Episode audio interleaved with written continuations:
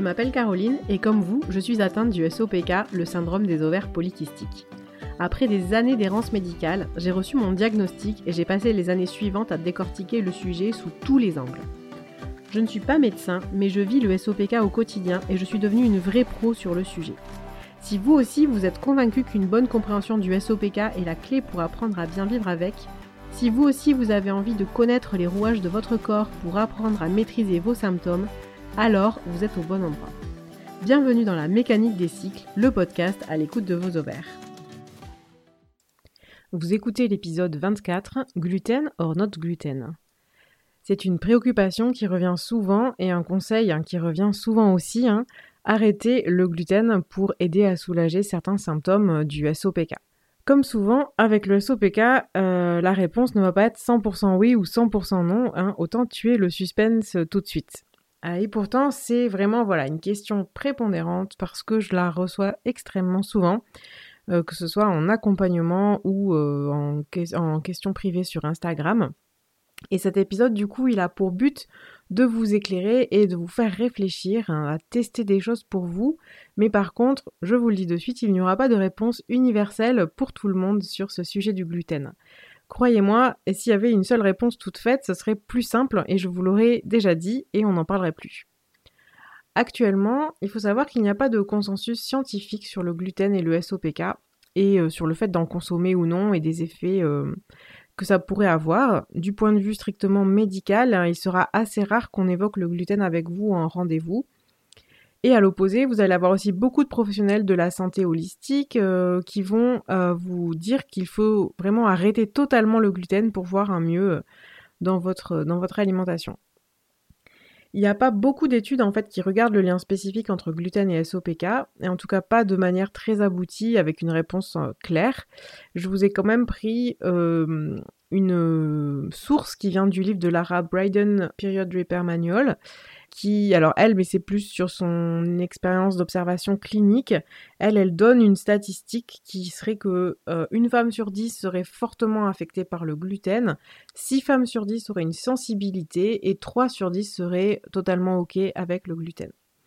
Voilà, encore une fois, c'était difficile de trouver des, des sources sur ce sujet, enfin des chiffres du moins sur ce sujet. Au final, c'est pas facile de, s'y retrouver. Donc je vous propose aussi ici le fruit de mes recherches euh, à moi et de mes réflexions, ma documentation sur le sujet. Tout d'abord, ben, c'est quoi le gluten? C'est un amalgame de protéines issues des céréales comme le blé, hein, c'est principalement les produits au blé dont on va parler ici.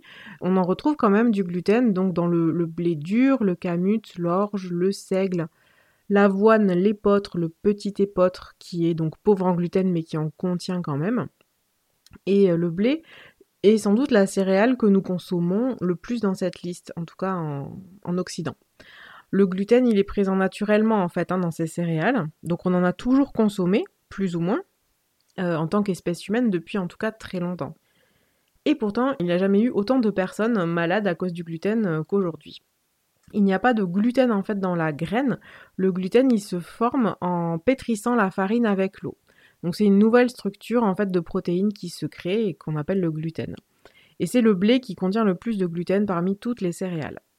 On peut déjà noter à ce stade aussi que dans le pain au levain, en le, gluten est en quelque sorte prédigéré euh, grâce à la fermentation.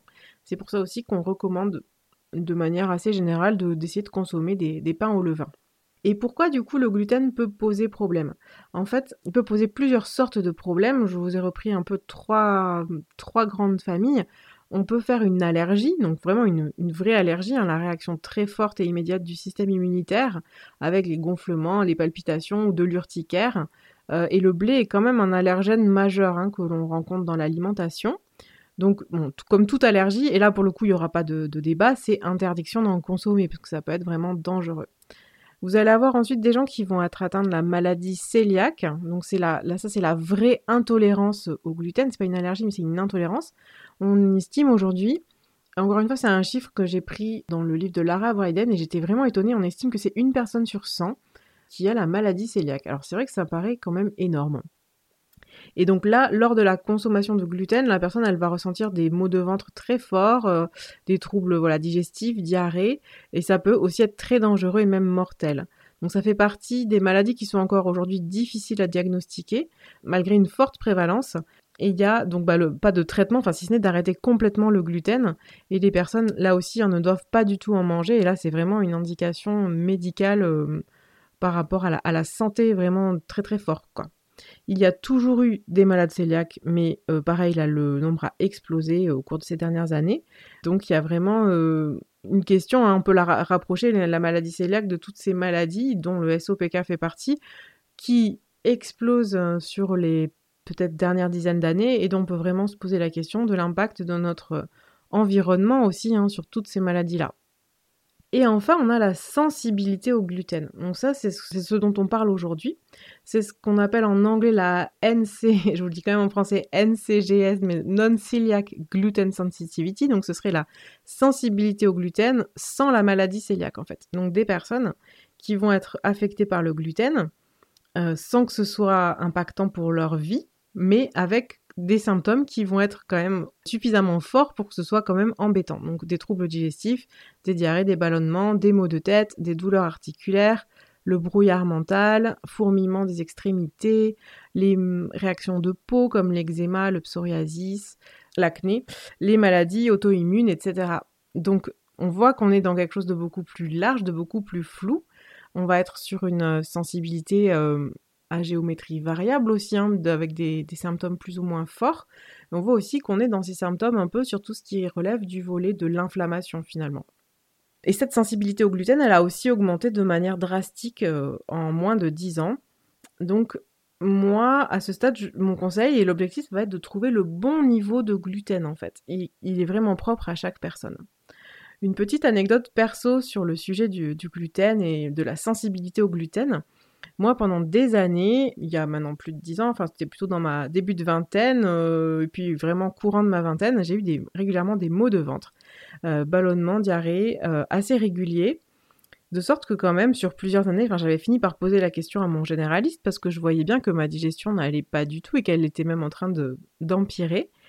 Là, on était, plutôt, j'approchais les 30 ans en fait, et le médecin m'avait répondu, mais madame, vous savez, c'est le lot de beaucoup de femmes en vieillissant, en fait, en approchant la trentaine, bah, c'est normal, quasiment toutes les femmes sont ballonnées et il faut en gros faire avec. je voulais pas aussi, alors il m'avait proposé des traitements, mais moi je voulais pas de traitement euh, cache-misère, hein, voilà. Donc je suis repartie bredouille avec mon, diagnostic de bah, c'est l'âge. Et c'est d'ailleurs à cette occasion que j'avais acheté le livre euh, Le charme discret de l'intestin, dont je parle aussi souvent, qui est vraiment une, une, bonne base pour comprendre alors vraiment tout le volet euh, intestinal, en fait, microbiote, etc., qui a été mon premier livre où j'ai trouvé des réponses sur certains problèmes que je rencontrais. Alors à cette époque-là, j'étais complètement hors recherche sur le SOPK, parce que je savais pas du tout que j'avais un SOPK, je savais que j'avais des soucis gynéco aussi, mais je n'avais pas fait le lien. Mais j'ai quand même compris grâce à ce livre que j'avais une vraie problématique, notamment au niveau gluten et aussi niveau lactose, mais c'est un autre sujet. Mais voilà, quand même, petite mention spéciale pour le côté, vous êtes une femme, euh, vous allez avoir 30 ans, donc vous êtes euh, ballonné. Enfin, c'était quand même, quand j'y repense, enfin voilà, pas, pas, pas très satisfaisant, quoi. Ce que j'ai compris grâce au charme discret de l'intestin, c'est que le gluten, en fait, augmentait la perméabilité de l'intestin. Et que les résidus de nourriture, en fait, peuvent, pouvaient en, en, conséquence, en fait, passer dans le tissu intestinal et le sang et créer cette inflammation. C'est ça le mécanisme, en fait. Donc les protéines de blé se retrouvent dans des zones de tissu où elles ne devraient pas être et elles vont entraîner une forte réaction du corps et du système immunitaire. C'est euh, ce qu'on va appeler cette sensibilité. Donc c'est là hein, nos symptômes, ça va être troubles digestifs, les problèmes de peau, le brouillard mental, toutes les douleurs hein, qu'on peut ressentir, c'est ça le phénomène. Et sur du long terme et, euh, et si non pris en charge, la sensibilité au gluten peut déclencher aussi des maladies auto-immunes. Donc c'est quand même une vraie question. Et c'est une question que se posent aussi beaucoup de femmes ayant le SOPK. On retrouve aussi hein, dans le SOPK cette problématique de l'inflammation chronique et des symptômes qui ressemblent aux symptômes que je viens d'énoncer. Donc c'est vrai que tout ce qui est potentiellement inflammatoire et donc le gluten va entraîner une réaction. Alors, ou peut entraîner en tout cas une réaction selon les personnes. Donc c'est toujours ces symptômes de digestion, de ballonnement, de dérèglement du microbiote intestinal. C'est la réaction du corps à l'inflammation et le corps en fait s'embrase et c'est une sensibilité voilà qui, euh, explose. tout ce dérèglement du, microbiote, c'est vraiment euh, un aspect central quand même avec le SOPK et beaucoup de femmes sont, concernées. Le microbiote, donc c'est l'ensemble des bactéries qui vivent dans nos intestins et qui peuvent en fait nous soigner comme nous rendre malades selon les, on est plus ou moins équilibré au niveau des bactéries dans notre intestin. En plus du volet inflammatoire, dans le cas du SOPK, il y a quelque chose d'intéressant à noter, c'est que le gluten augmente la résistance à la leptine. La leptine, c'est l'hormone de la satiété, donc c'est le corps en fait qui devient moins sensible, comme pour la résistance à l'insuline en fait. Hein. Donc on est moins sensible à cette hormone leptine et on a plus envie de manger. Et ça peut expliquer pourquoi le blé a ce côté, alors addictif avec des guillemets, hein, on n'est pas sur l'addiction euh, comme pour une drogue, mais un peu comme le sucre, d'après certaines études, on a montré que ce blé pouvait avoir euh, finalement pouvait créer pour le corps un appel très fort, peut-être en réponse à cette résistance à la leptine. Et euh, le gluten contient également des peptides appelés exorphines qui ont des propriétés alors opioïdes-like, donc comme des opioïdes, donc pour ce côté addictif, je mets quand même des, guillemets également. Mais en tout cas, ça explique pourquoi les pâtes, le pain euh, ont ce petit côté euh, qu'on y revient facilement, un peu comme quand on tape euh, dans la boîte de chocolat. Il faut savoir que le gluten a envahi notre alimentation. Et comme je vous disais au début, on a toujours consommé du gluten, puisque en fait la farine ou la farine de blé, c'est un aliment qui est central dans plein d'alimentations, dans plein de cultures. Et il faut voir aussi que ce qui a changé entre la génération de nos grands-parents, même de nos arrière-grands-parents ou arrière-arrière-grands-parents, parce que même nos grands-parents, je suis pas sûre qu'ils mangeaient déjà vraiment très très bien, mais en tout cas, c'est ce qui a changé, c'est la fréquence et le volume. Et encore une fois, les procédés de transformation ultra agressifs des aliments, ce qu'on appelle euh, dans le l'agroalimentaire le cracking, c'est le fait de décomposer en fait les molécules des aliments, amène cette industrie à fabriquer des, monstres, euh, des ingrédients un peu monstres bien éloignés d'une cuisine traditionnelle en fait. Aujourd'hui, on peut décomposer le, blé. Donc en fait, on va aller... Euh, à la base, on faisait de la, de la farine, ce qui était déjà une transformation, mais minime. On allait moudre le grain. Et aujourd'hui, de ce blé, en fait, on peut en extraire son amidon tout seul on va en extraire du sirop de glucose, donc ça c'est du sucre. Et on va extraire le gluten. Donc on peut extraire du gluten et on peut aller ensuite doper certains produits au gluten. Et ça, vous pouvez le voir si vous regardez vos étiquettes hein, dans vos. Là, je parle de tout ce qui va être produit euh, transformé, produit industriel, mais des étiquettes de brioche, de pain de mie, de gâteau. Vous, verrez qu'il y a très souvent du gluten ajouté et aussi ben, nos amis euh, amidon, sirop de glucose. Donc ça c'est plus sur le volet sucre, c'est pas le sujet du jour, mais c'est des choses à avoir en tête aussi avec le SOPK. Euh, et le gluten, il est très utilisé parce qu'il donne du moelleux, de l'élasticité aux, préparations. Et si vous avez déjà tenté de faire tout ce qui est gâteau et pain sans gluten, pour le coup, vous savez que ce sont des choses qui vont avoir plus tendance à s'effriter parce qu'il manque du coup ce gluten qui est en fait le liant. Donc voilà, c'est aussi ça un attrait pour l'industrie du, gluten. Mais c'est vrai que comme il est utilisé comme un additif et qu'on en trouve vraiment dans beaucoup beaucoup de choses, on en trouve même dans des produits où pour le coup c'est plus surprenant, mais vous pouvez en trouver dans des glaces, euh, dans du fromage, dans les viandes transformées. Euh, on est toujours dans ces deux grandes familles des produits euh, ultra transformés, produits sucrés, dont c'est vrai que de toute façon il faut essayer de, de réduire la consommation. Mais voilà, on voit aussi comment ce processus de l'hypertransformation modifie notre alimentation et finalement rend euh, les humains malades sans, sans forcément qu'on s'en rende compte parce qu'en fait on n'a pas forcément la notion quand on va s'acheter des choses qui peuvent paraître quand même assez basiques comme un, biscuit sec, euh, euh, un sachet de pain de mie, c'est pas forcément des choses on se dit c'est hyper transformé et en fait ben souvent si et c'est cette surconsommation de produits qui fait je pense aussi hein, qu'on est dans cette explosion des, des sensibilités au gluten. Pour savoir si vous êtes sensible au gluten, vous pouvez essayer ce qu'on appelle un régime d'éviction. Alors, vous savez que régime, régime et moi, on n'est pas très copains. Mais bon, je ne peux pas vous parler de gluten sans vous parler du régime d'éviction, qui est vraiment un régime ou une alimentation. On va quand même dire un régime parce que c'est comme ça que ça s'appelle. Un régime qui va avoir pour but de regarder ce qui se passe quand vous enlevez le gluten de votre alimentation. Donc c'est quelque chose de très expérimental, c'est quelque chose de borné dans le temps et c'est certainement pas quelque chose qui vous sert à perdre du poids, je le dis comme ça en passant.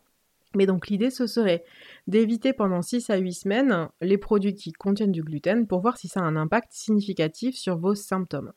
Parce qu'il faut quand même un certain temps pour que les symptômes, euh, les effets inflammatoires de, du gluten disparaissent. et euh, bien sûr bah, sans modifier drastiquement le reste de votre alimentation pour qu'on puisse bien identifier que c'est ça le problème. Toutefois, même sur l'éviction totale du gluten, si vous avez peur, si vous avez voilà un gros historique de régime, si ça vous semble restrictif, ne le faites pas en fait. N'allez pas dans une éviction totale hein, qui pourrait être contre-productive si ça doit déclencher chez vous des mauvais mécanismes voilà, de, manque en fait qui vont vous, bah, vous donner plus envie d'aller vers ces produits-là justement parce qu'on vous a dit, enfin vous vous êtes dit du moins, ah bah non, euh, je peux plus en manger. Voilà, donc c'est une proposition, hein, éventuellement pourquoi pas tester l'éviction pour voir s'il y a un rapport avec euh, vos symptômes. Mais en tout cas, voilà, on le fait vraiment dans, le, dans la curiosité, je dirais, pas dans l'optique du régime ou de la perte de poids, et seulement si vous le, sentez, si vous en avez euh, envie.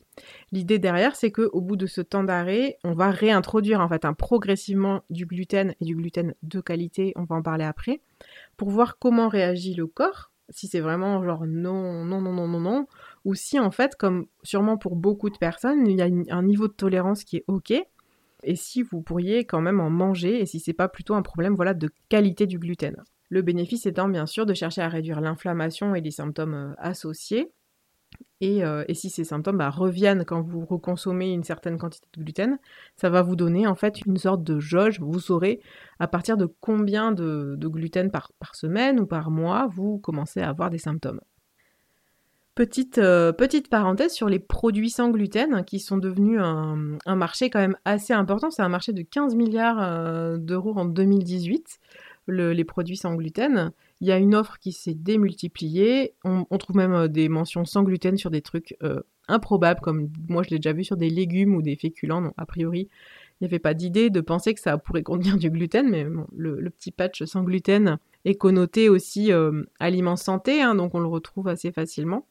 Euh, il faut savoir donc que quand on est sur des produits sans gluten, on est souvent sur des choses quand même hyper transformées, justement parce que ben, on va on va utiliser d'autres euh, aliments issus du cracking pour retrouver des consistances euh, similaires. je pense notamment à tout ce qui est pain. Et d'autre part, ben, pour aller vers les farines sans gluten, on va souvent aller vers des farines qui sont en fait des farines sucrées, plus sucrées que la farine de blé. Donc comme il y a une vraie problématique avec le SOPK et le sucre, ben, il y aura vraiment une attention à avoir aussi sur les étiquettes. Et finalement, une vraie question à se poser sur qu'est-ce qui me convient à moi entre du sans gluten euh, et puis du gluten, du bon gluten finalement. Un pain au levain, euh, farine bio, farine ancienne, euh, contenant du gluten, et vraisemblablement une solution plus santé, entre guillemets, plus healthy qu'un produit sans gluten industriel en fait. À moins que vous ayez voilà, une sensibilité vraiment très très avérée, très très forte. D'autre part, l'arrêt du gluten total, c'est une grosse contrainte en fait, parce que il fait quand même partie de beaucoup de nos produits courants, en plus ou moins forte quantité, voilà, on l'a vu, mais dans, la réalité, se passer 100% de, pain, de pâtes et de farine, bah, c'est compliqué. C'est compliqué si vous avez une famille et que bah, les autres personnes ne sont pas forcément disposées à arrêter de manger leur pain, leur gâteau, etc.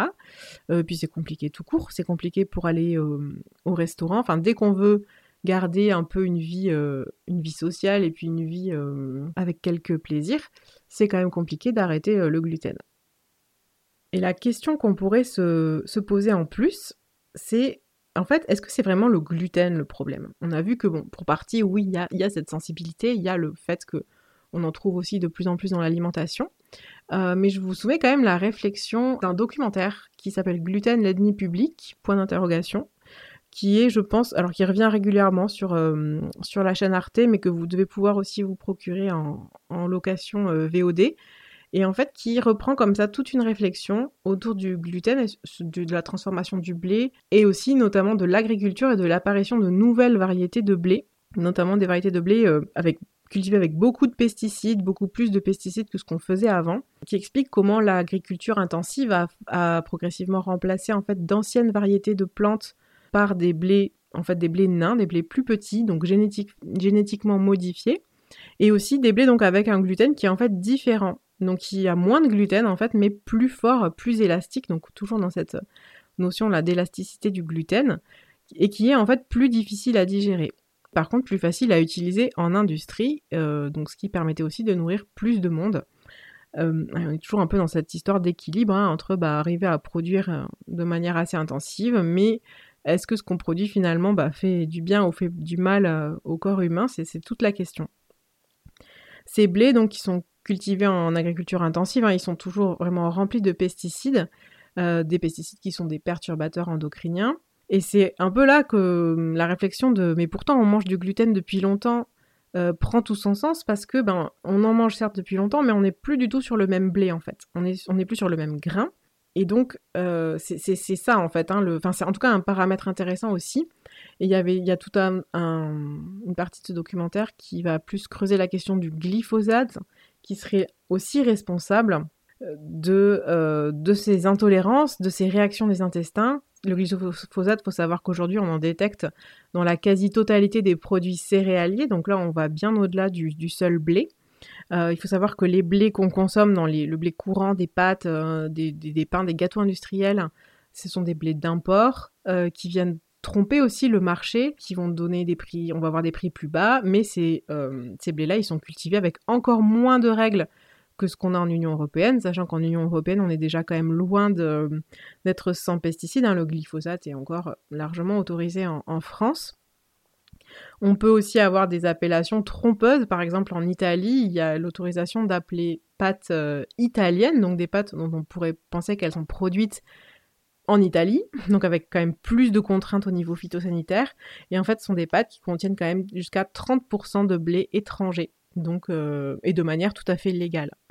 Donc attention, voilà, il y, a vraiment un problème hein, au niveau de la, tromperie du consommateur sur tous ces produits-là. On est voilà sur un secteur euh, très concentré. Le secteur du blé, en fait, sont 4-5 gros acteurs euh, pour le blé qui se partagent un marché avec les gros acteurs des pesticides. Et ce sont des, globalement des enjeux de pouvoir et des enjeux financiers, hélas, sur le dos des, consommateurs qui vont développer comme ça des symptômes, des maladies euh, auto-immunes. Et ça pose vraiment une question sur la santé humaine. Hein.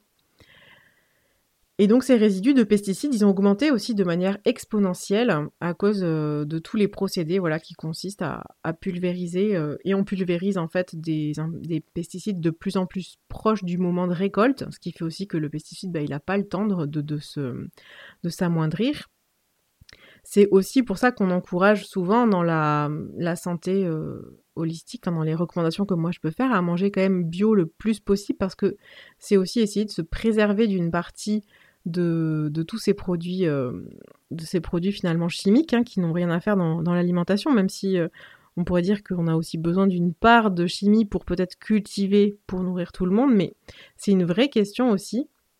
Euh, il y a un lien, enfin en tout cas la question est posée d'un lien entre cet apport de glyphosate qui a explosé et ben, le microbiote qui lui est fragile euh, et qui va être aussi altéré par, euh, par ce gluten. Mais alors en réalité, voilà, pas tant peut-être par le gluten en lui-même que par le fait que ce blé est quand même vraiment euh, très très contaminé en glyphosate et en pesticides.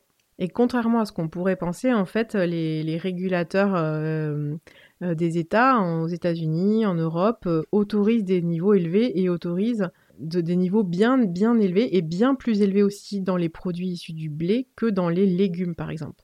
Donc c'est vraiment intéressant si vous devez faire des choix de consommation parce qu'il y a une question de budget aussi derrière le bio. C'est vraiment intéressant d'aller vers euh, le bio pour tout ce qui va être pâte industrielle, euh, pain industriel parce que là vous êtes quand même exposé à des, à des résidus et voilà, la réglementation en tout cas en Europe autorise 100 à 200 fois plus de niveau de glyphosate dans le blé que euh, dans les légumes. Donc c'est quand même quelque chose à avoir en tête. Le glyphosate devrait juste en fait être interdit hein, parce que même si, alors moi j'entends que l'agriculture a peut-être besoin de certains produits, mais le glyphosate est quand même reconnu par le Centre international de recherche contre le cancer comme un probable cancérogène. Donc c'est vraiment problématique d'en consommer autant. Et il y a, ben, comme je disais, tout un enjeu financier derrière, un enjeu de lobbying qui fait qu'on peine comme ça à niveau étatique à enlever euh, ce, glyphosate. Et il y a vraiment cette question. Là, je suis peut-être un peu partie loin du cadre du SOPK, mais pas tant que ça en fait, hein, parce que on est dans les maladies. Alors, on parlait de maladies cœliaques, de l'intolérance, mais par extension, le SOPK lui aussi, il explose. Le SOPK, c'est souvent aussi des troubles digestifs euh, pour, euh, pour les femmes qui sont atteintes. C'est une maladie chronique. Les maladies chroniques, elles aussi, elles, explosent. Euh, et vraiment, c'est un parallèle, je pense, qui est fait et qu'on doit continuer de faire parce que une part, en tout cas, de la réponse à pourquoi on est de plus en plus atteint comme ça de maladies chroniques, elle se trouve, je pense, là, hein, dans notre dans notre alimentation, à laquelle on, doit faire attention, mais c'est difficile finalement en tant que consommateur, consommatrice de faire des choix de produits quand derrière les choix politiques ne, suivent pas. Donc je vous ai peut-être emmené un peu loin par rapport à ce que je fais d'habitude, parce qu'on est presque sur une question, euh, notion de, santé publique, de politique, mais encore une fois vraiment très important et à, rattacher. Hein. c'est des questions de santé publique euh, et le SOPK, euh, avec sa forte euh, explosion, sa prévalence, elle fait partie de ces questions-là. Pour moi, c'est des notions qui sont des notions de santé environnementale qui sont environnementales, pardon, qui sont très importantes. Des notions devant lesquelles parfois on peut se sentir impuissant parce que finalement, quelle marge on a vraiment nous pour agir. Donc moi, ma, conclusion en quelque sorte, hein, ce serait que voilà, il y a une question autour du gluten et de la sensibilité au gluten effectivement, mais ben, vous pouvez tester vraiment, et j'en reviens voilà, à tester pour chacune, mais euh, testez pour vous ce qui vous va, parce que à la fois il y a des femmes qui vont vraiment bénéficier de cet arrêt total du gluten, et en même temps pour beaucoup, le passage en fait à un gluten de qualité, donc euh, ben, on va aller vraiment sur les produits bio, sur les produits qui sont faits le plus artisanalement possible, ou vous pouvez faire maison, hein, acheter juste des bonnes farines et puis faire les choses vous-même si vous avez la possibilité, c'est toujours une option. Juste avoir voilà de bonnes bases et ben regardez vos étiquettes si vous consommez des produits tout faits. Est-ce qu'il y a les mentions gluten? Si le gluten est écrit en plus de votre farine qui compose votre, votre gâteau, votre produit, c'est qu'il y a du gluten ajouté, donc déjà beaucoup de gluten. S'il est ajouté, c'est qu'il est issu de procédés relativement euh, chimiques, enfin en tout cas du cracking, donc ça va pas forcément être en, jouer euh, en faveur de l'inflammation, ça va vous provoquer plus d'inflammation.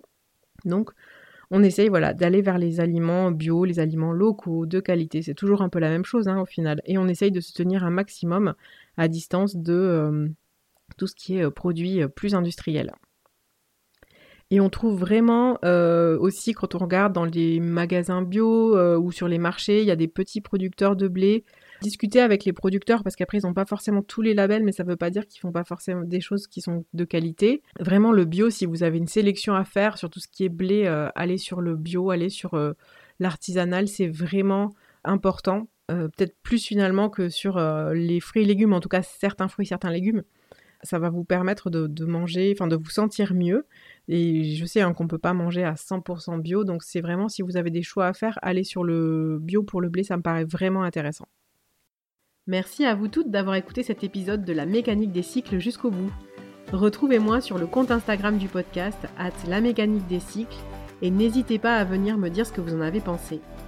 Si vous aimez la mécanique des cycles, vous pouvez laisser au podcast une très bonne note et un commentaire sur Apple Podcast, Spotify ou sur votre plateforme d'écoute préférée. Cela aidera beaucoup le podcast à se faire connaître et à toucher encore plus de femmes. A très bientôt pour un nouvel épisode et d'ici là, portez-vous bien.